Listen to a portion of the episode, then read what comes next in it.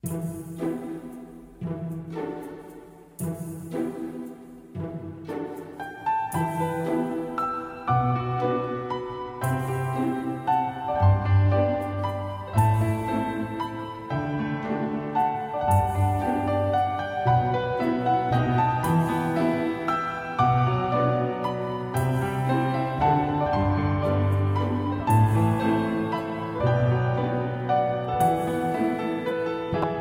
家好，こんにちは、マスです。大家好，我是川啊。那今天呢是周六啊，然后今天准备给大家以一种非常简短的形式去给大家介绍一下日本在一些方面的细节。因为大家都知道，在印象里，日本人都是非常非常的注重礼节，而且他们都非常有， 可以说对于一件事情非常的认真啊，任何的东西他都有他应该有的一种匠心的感觉啊，然后。今天呢，就给大家在呃讲一下日本人他在生活当中啊，对于一些地方他会有什么样的一个讲究啊，和咱们天朝有一些什么样的不一样的地方啊。第一点呢，就是呃茶，大家都知道日本呢，它对于茶道其实是很有研究的啊，甚至会有一期一会这样的一个非常非常出名的啊这样的一个精神啊。然后呃，它在茶上面呢，和咱们天朝有什么不同呢？啊，首先就是这个器具。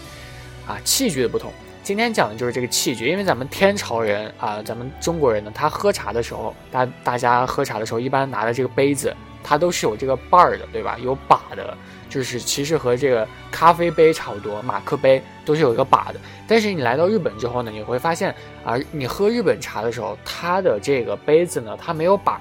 和碗一样啊，它喝茶用的茶杯呢是和碗一样的，只不过是比较小的一个这样的一个茶碗。啊，然后呢，它为什么要这样去设计呢？因为日本人他觉得在喝茶的时候，最好的温度呢是在六十摄氏度的时候，啊，刚好呢就是用手去握住这个茶杯啊，你稍微感觉有一点烫啊，这个温度就是六十度。日本人觉得呢，直接用肌肤去接触啊，可以感受到这个温度，这个呢是最直观的一个感受啊，这个时候也正好就是温度在六十摄氏度的时候。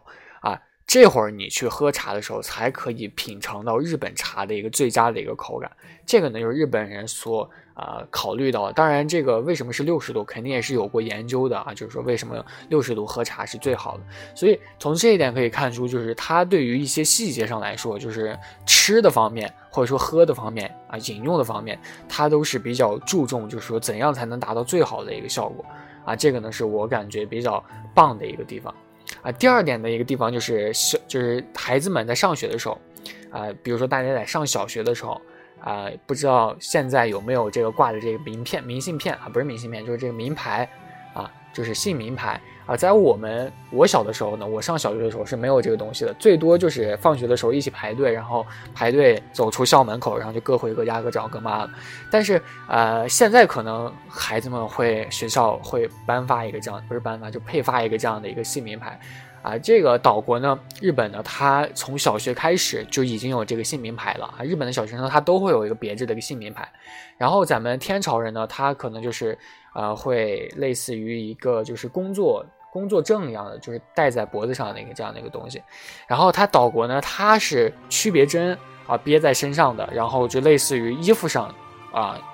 就有个专门的一个白色的一个地方写着名字，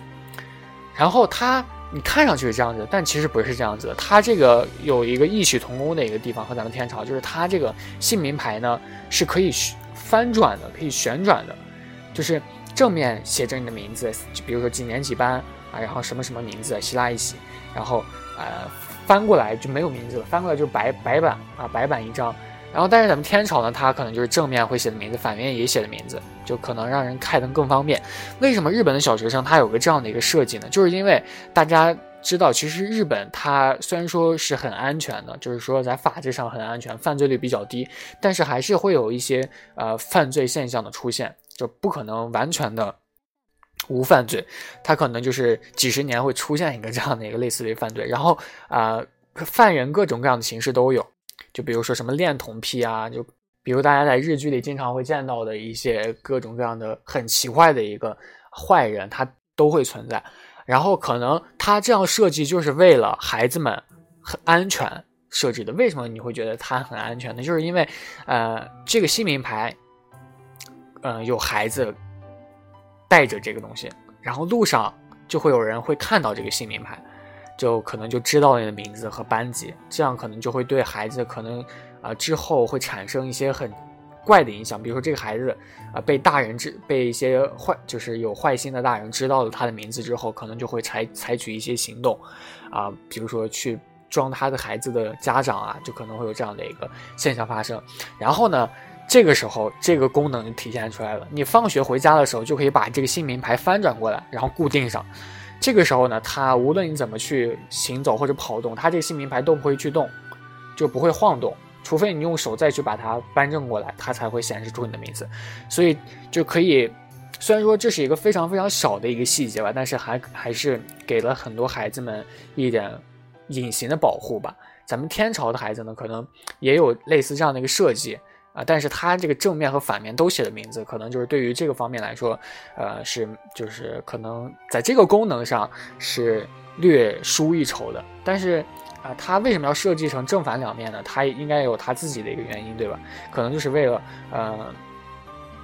更更让更容易让别人认认出来，或者说出事的时候更容易让人认出来啊，可能是这样的一个想法吧。但是我也不太清楚为什么要设计成这样子。第三点呢，是一个比较注重安全的，其实都是比较注重安全的，就是这一点呢是一个比较大型的一个方面，就是大家。开车的人都知道，就是在呃路上行驶的时候，特别是在高速公路上的时候，你开的比较快，有的时候呢就就会发生就是走走过了这样的一个啊情况，对吧？然后为什么会走过呢？第一，有可能是因为前面的车太大，给你挡住这个指示牌了；第二个情况呢，可能就是你迷糊了。啊；第三个情况呢，可能就是因为太阳光太强，然后这个呢行驶方向是逆光的。啊，你看不到这个牌子。等走得很近的时候，你才看到了这个牌子了，然后发现已经超过那个路口了，啊，虽然说这些情况都可以去通过就是减慢车速来进行避免，但是还是会有很多的就是情况会会有这样的一个情况出现，啊，所以呢，这个岛国人民呢，他就发明出了一个。逆光的情况下也不会影响这个牌子的，因为逆光的话，你看这个牌子它会是变成整个一个变成黑色的一个东西，直到光线啊过去之后，你才会能看清啊。但是呢，岛国人民呢，他就是发明了，就是在这个板子上，就是这个提示板上啊的字上去扎小洞，扎一些小孔，扎很多小孔，密密麻麻的小孔。这个时候呢，如果逆光去看的话，这些光会从这个孔中给透过去，然后你从正面就算是逆光，你也很。可以很清晰的去看清这些字，啊，就是可能很多人就会说，如果有洞的话，确实是一个很不错的一个建议。但是有洞的话，这个强度不就会降低了吗？啊，这个不用不用担心。就是岛国的发明的这个公司呢，为了研发这个小洞这个牌子呢，它专门设计出了，呃，花了五年的时间设计出了这样的一个既安全然后又有洞的这样的一个牌子。所以我觉得，虽然这个功能在平时大家不会就是去很容易。就是看到，就是你很远的地方不会看到，就是这个牌子为什么，呃，它能看清，你不会知道它是因为有小洞的一个情况，所以我觉得它岛国呢，它在这些地方的研究上面，它还是啊，虽然很很很多人会觉得就是说，啊，它在这些地方研究很没有用，但是我觉得其实还是很有用的，就是在一些小的细节方面呢，它确实起到一些应有的一个作用，这个是第三点，啊。然后第四点呢是这个有关于我的专业的啊，我专业不是学这个建筑的嘛，然后呃，它这个日本的施工现场和咱们天朝的施工现场是有一些很大的不同的，啊，说到天朝的施工现场呢，大家可能第一印象深处就是不知道里面在干什么，啊，或者说第二个印象就是蓝色的围墙、黄色的围墙啊，肯定是这样的一个想法，